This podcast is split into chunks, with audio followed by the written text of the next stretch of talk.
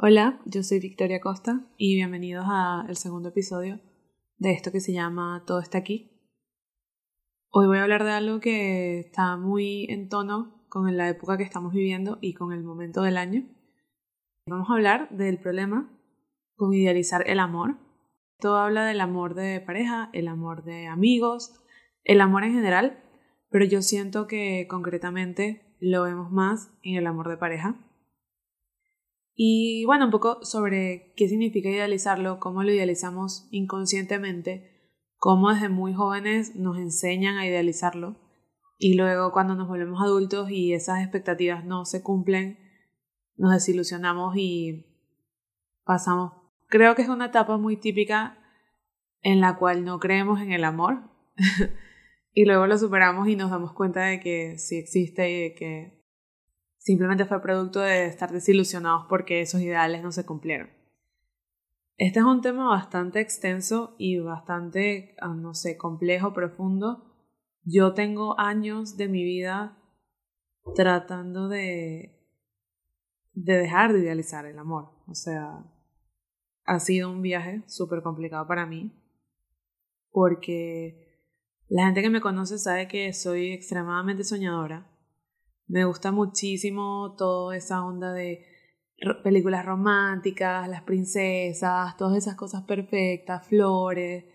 Y claro, luego con el pasar de los años y diferentes experiencias te vas dando cuenta de que, sabes, no porque alguien no te dé flores significa que no está enamorado de ti o que no te quiere o cosas de ese estilo. Que claro, es un ejemplo muy básico, pero hay cosas más profundas. Entonces, lo primero que podemos empezar a hacer es definir exactamente qué significa idealizar el amor.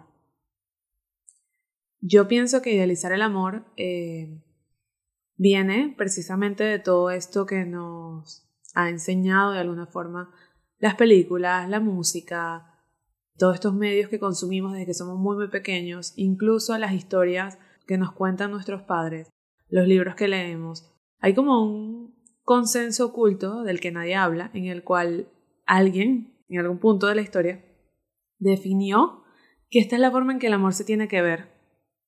Y a partir de ahí nacieron todas estas películas, libros, canciones e historias.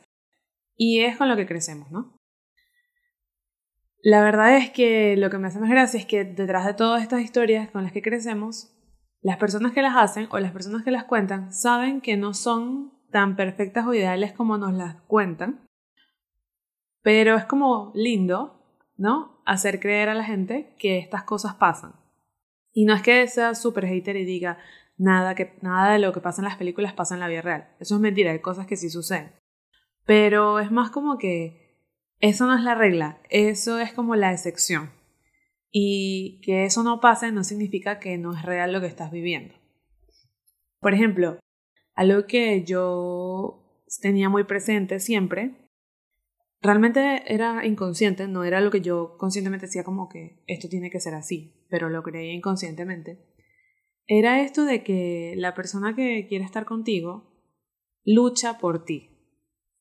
Y entonces, claro, como no estamos en la era medieval y nadie va a ir a una guerra por nadie, lucha por mí significaba como que se sacrificaba, dejaba de hacer cosas que le gustaba, o sacrificaba su tiempo por estar conmigo o, sabes, prefería estar conmigo todo el tiempo antes de hacer otra cosa con sus amigos o con su familia. O recordaba cada preciso detalle que yo decía, sabía cada pequeña cosa sobre mí, cosas que incluso yo no sabía, pero él las intuía porque, ¿por qué no? Esta persona además iba a hacer todo lo posible porque yo supiera que él estaba interesado en mí, pero en una forma en la cual no era tan evidente. Era como ese constante tira y encoge. Y eso para mí era como que esta es la forma en la que tiene que pasar, ¿no? Esta persona que voy a ver una vez en mi vida y voy a hablarle cinco minutos, se va a enamorar perdidamente de mí. Y luego va a hacer todo lo posible para que yo me enamore de él, con gestos, con regalos, con sacrificios, dándome su tiempo, etcétera, etcétera, etcétera.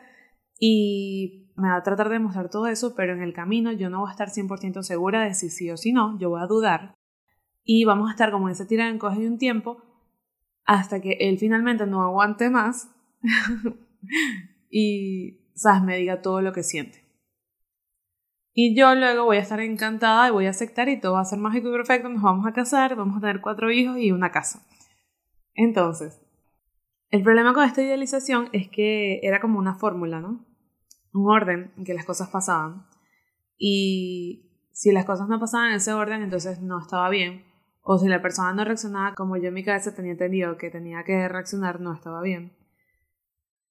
Y claro, bueno, mientras esta persona hacía todo lo posible por conquistarme porque se había enamorado de mí de forma instantánea en esos cinco minutos en los que hablamos, yo no tenía que hacer nada.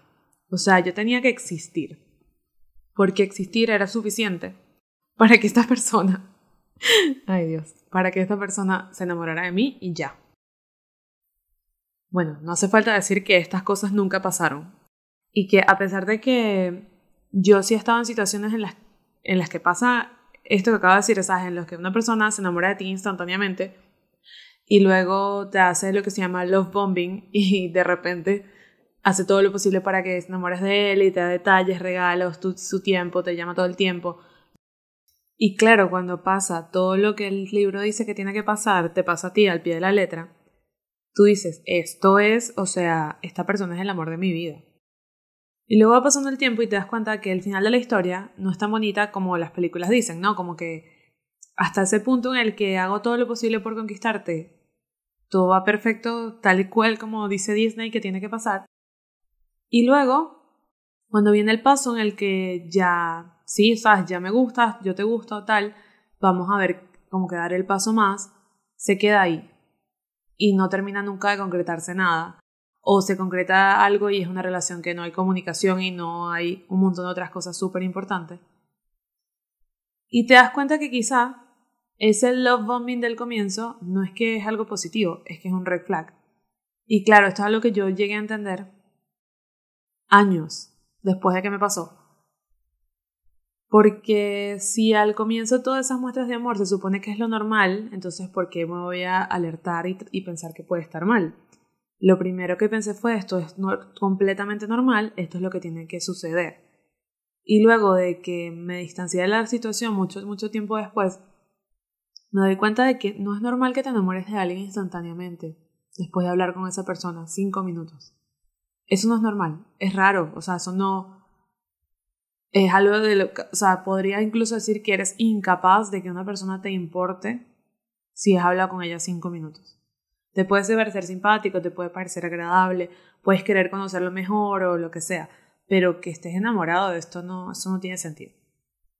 Pero bueno, como toda esa idealización estaba en mi cabeza desde muy joven, eh, cuando esto pasó, yo dije, esto es completamente normal.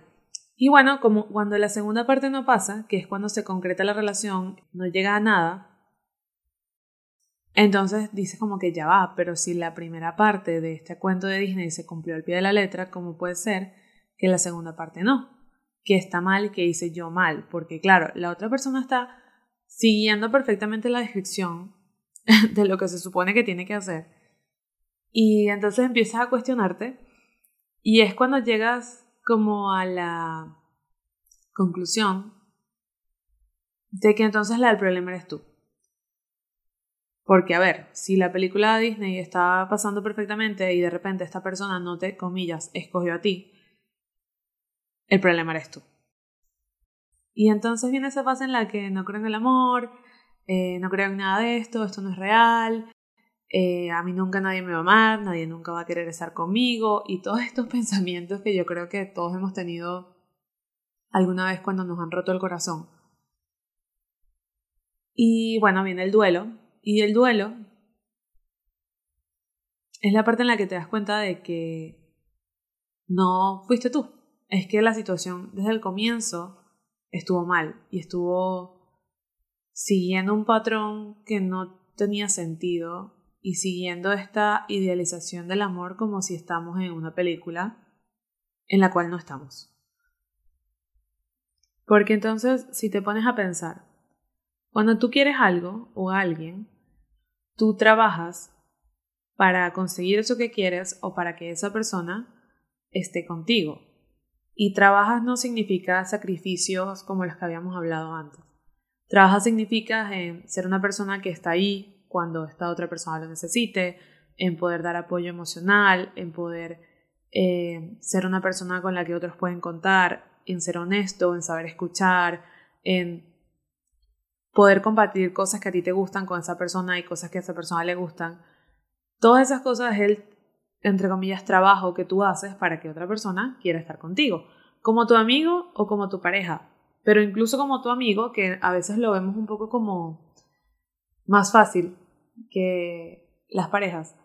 Incluso como tu amigo, todo, esto, todo este trabajo pasa. Lo que sucede es que muchas veces lo hacemos inconscientemente y lo tenemos mucho más normalizado.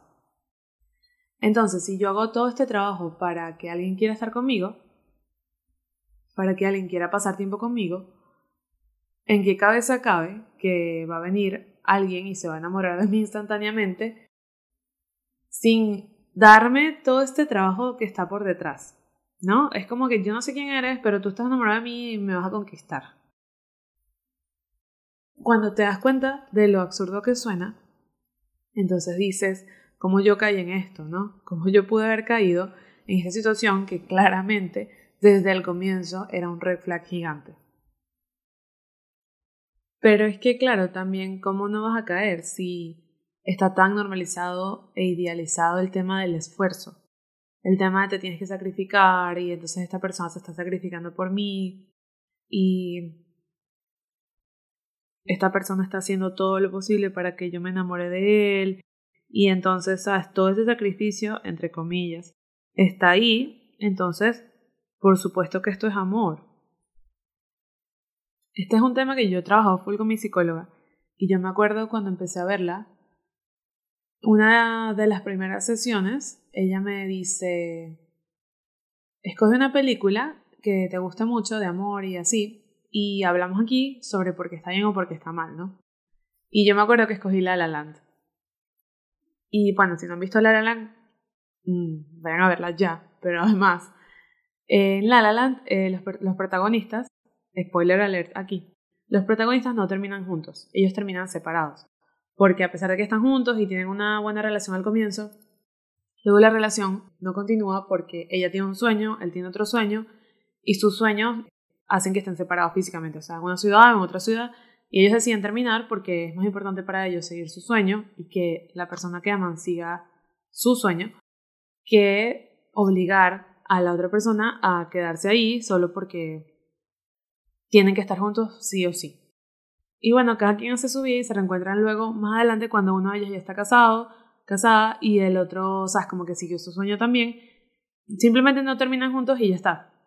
Y hay un momento en la película en que está como este reencuentro en el que ellos se ven a los ojos y es como todo lo que hubiese podido haber pasado, pero no pasó, porque decidimos terminar para cada quien seguir su sueño, ¿no?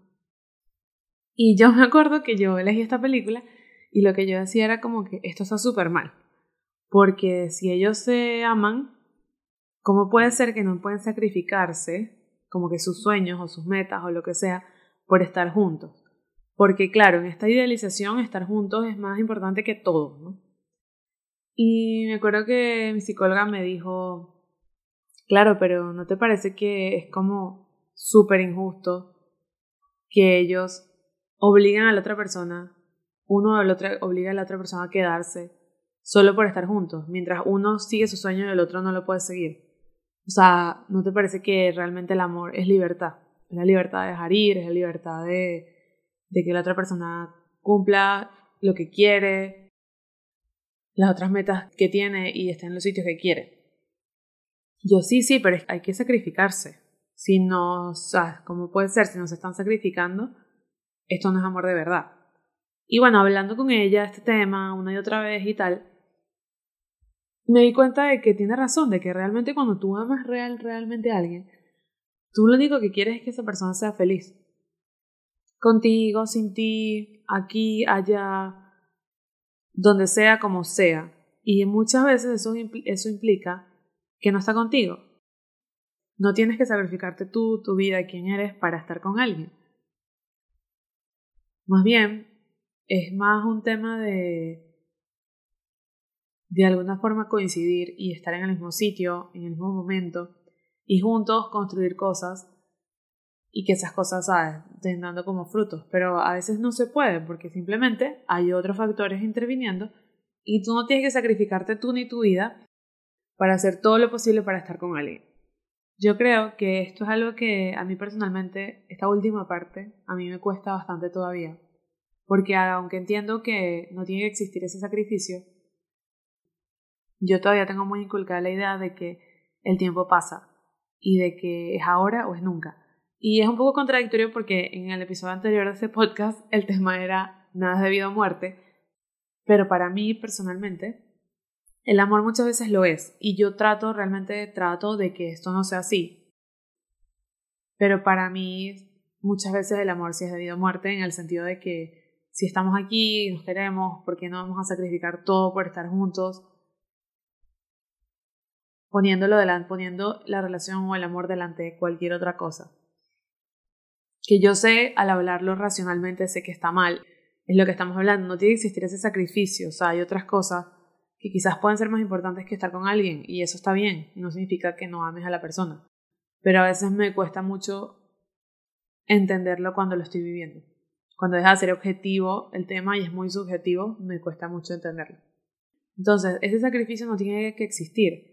Y luego está la parte en la que hay como un manual de pasos que la otra persona tiene que seguir para conquistarte. Y con el paso de los años también te das cuenta de que eso es mentira, de que a veces vas a conocer a alguien que te va a regalar 10 ramos de flores y te va a decir que te quiere todos los días y luego vas a salir con alguien que nunca te va a dar una flor y te va a decir te quiero tres veces en tres ocasiones muy importantes y los dos te quieren de igual forma y te aprecian de igual forma y te respetan de igual forma, solo que son personas diferentes y no hay una fórmula específica en que las cosas tienen que pasar para que sean reales o no. Lo que no nos damos cuenta es que cuando le exigimos al otro que siga una serie de pasos para que la relación salga bien o para conquistarnos, realmente lo que estamos haciendo es exigiéndonos a nosotros también.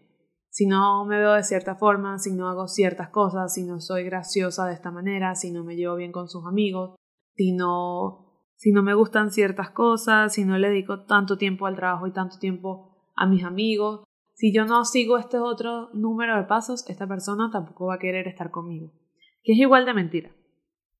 Yo estoy harta, cansada de todos estos videos de TikTok, Instagram, en redes sociales, en los que nunca le cuentes a alguien en la primera cita sobre tu ex, porque entonces no va a querer volver a salir contigo nunca. Eso es mentira. O sea, puede que sí, puede que no. No tiene nada que ver con que le cuentes o no le cuentes. O que este va muy, muy, muy cercano a mí.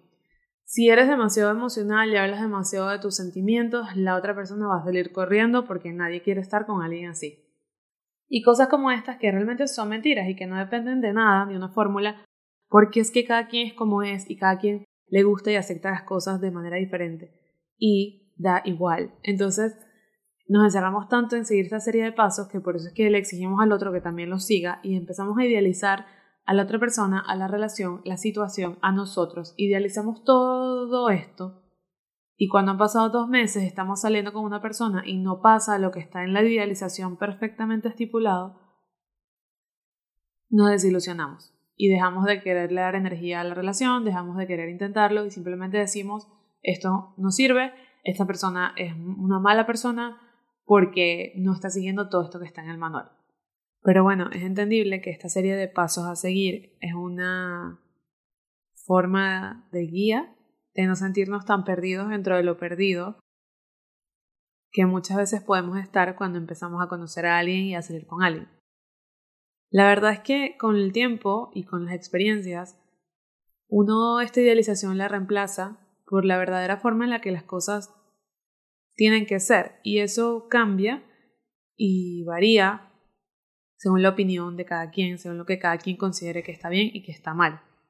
Yo personalmente en este momento de mi vida, en esta etapa, y después de todas las cosas que he vivido, que he tenido la relación esa en la que te dan flores todos los días y también he tenido la relación en la que nunca te dan la flor y también he estado en esa incertidumbre en la que no sabes nunca qué es lo que está pasando y se te dan meses tratando de descifrar si la otra persona te quiere o no quiere estar contigo también estado en la relación en la que de una vez te dicen, mira, esto es lo que yo quiero, esto es lo que yo siento, qué quieres y qué sientes tú.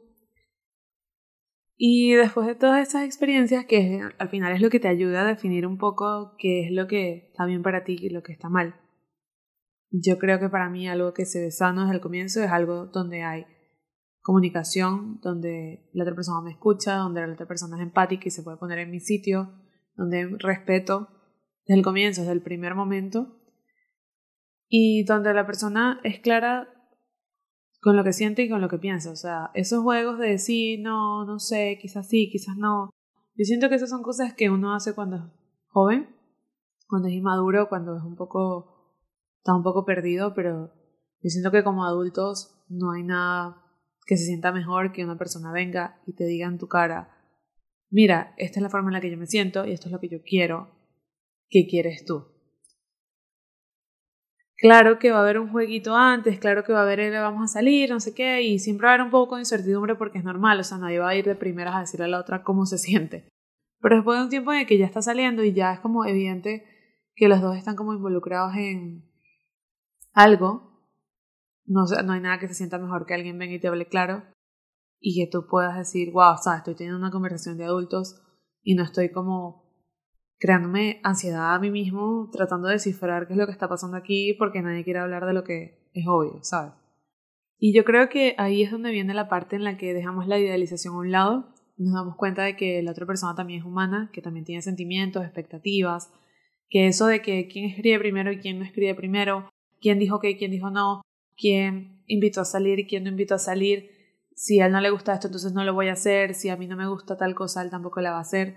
Que todo eso es mentira y que realmente dejando toda la idealización a un lado no hay un manual, simplemente lo mejor que podemos hacer es ser nosotros mismos y tener esos cinco valores súper importantes en todas las relaciones, pero más aún en las de pareja, que son el respeto, el escuchar, el poder comunicarse y el ser empático y esperar que la otra persona también las tenga. Y si ambos tienen estas cualidades, valores y ambos han trabajado en sí mismos, yo creo que es ahí donde tú dices, mira, déjame ver entonces qué va a pasar. Porque el resto de pasos a seguir y cosas perfectas que tienen que pasar no son reales y nos damos cuenta de que, y que no podemos definir una relación o una persona en base a si nos da flores o no nos da flores o si se sacrifica por nosotros o no. Sino que hay muchas otras cosas que a veces les damos menos valor, como el escuchar, el respeto, etcétera, que dicen mucho más de la otra persona y mucho más de la relación que puedes tener con ella, con esa persona, que lo que dice un ramo de flores, por decir algo. Y finalmente, el que sea una persona empática, que se pueda poner en tu sitio, que tú puedas sentirte libre y segura al decir lo que sientes porque sabes que aunque no puede que no comparta tu idea o tu punto de vista, lo va a respetar. El que sea una persona que se pone en tus zapatos también cuando estás en momentos de necesidad, cuando estás en momentos difíciles o en momentos muy felices. Para mí esas cuatro cosas son básicas y si una persona no las tiene ya entonces ni siquiera yo considero que tenga mucho sentido seguir invirtiendo tiempo en una relación con esa persona. Yo personalmente soy extremadamente romántica, cursi, me gustan muchísimo todas estas cosas de cuentos de hadas. Pero también es verdad que con los años yo me he dado cuenta de que sí tiene que existir un lado así. Yo considero que es importante, pero también es importante la parte racional de la situación. La parte en la que en serio estás viendo lo que la otra persona está haciendo, en la que no vas a juzgarlo o sentirte mal o culparlo porque no está siguiendo este manual mágico de reglas que no existe, sino que estás siendo racional y estás entendiendo que es una persona que comete errores, que es una persona que no todos los días tiene un buen día y no todos los días tiene el tiempo y no todos los días tiene la paciencia. Y eso está bien siempre y cuando haya una buena comunicación y un respeto. Y entonces es cuando te das cuenta que si la otra persona es humana, tú también eres humano y ambos tienen como ese espacio de libertad para que las cosas no sean perfectas, pero que sigan funcionando y saliendo bien. Con esas cuatro bases que ya hablamos. Y bueno, esta es un poco mi reflexión, esto es como yo lo veo actualmente, que es verdad que hay situaciones en las que sigo idealizando mucho las cosas, porque hay veces que pasan cosas que parecen de película, pero en lo posible yo trato de ser bastante racional y trato de que mi parte emocional que idealiza todo se quede tranquila, se quede sin intervenir, hasta que estoy en un lugar seguro, hasta que estoy con una persona en la que, sabes, están esos cuatro pilares, me siento bien y entonces ya dejo la parte más cursi emocional quizás salir. Y trato, yo creo que es una lucha casi diaria para mí, el no idealizar a la otra persona, porque es sumamente difícil cuando estás dentro de una relación no querer medir todo por esos estándares, ¿no? Por los estándares que dicen los demás, por los estándares que dicen las películas, por los estándares que dicen los otros. Y es algo que yo trato bastante. Y yo creo que dentro de todo eso está la clave para tener una relación fructífera, sana, con comunicación, que no hayan gritos ni peleas todo el tiempo, que no sea tóxica, que cada quien tenga su vida y su espacio y al mismo tiempo tengas una vida junto a la otra persona. Yo creo que todos los días voy a seguir descubriendo más cosas sobre este tema y dándome cuenta de más cosas que quizás todavía hago que están dentro de la idealización. Pero lo importante es que estoy como awake y tratando poco a poco de, ir en contra de eso, ¿no? De ser más realista, de ser más empática también, de poder entender que la otra persona es perfecta y que yo tampoco soy perfecta y que eso está bien. Y bueno, este es el segundo episodio de Todo está aquí. Espero que les haya gustado. Nos vemos en la próxima.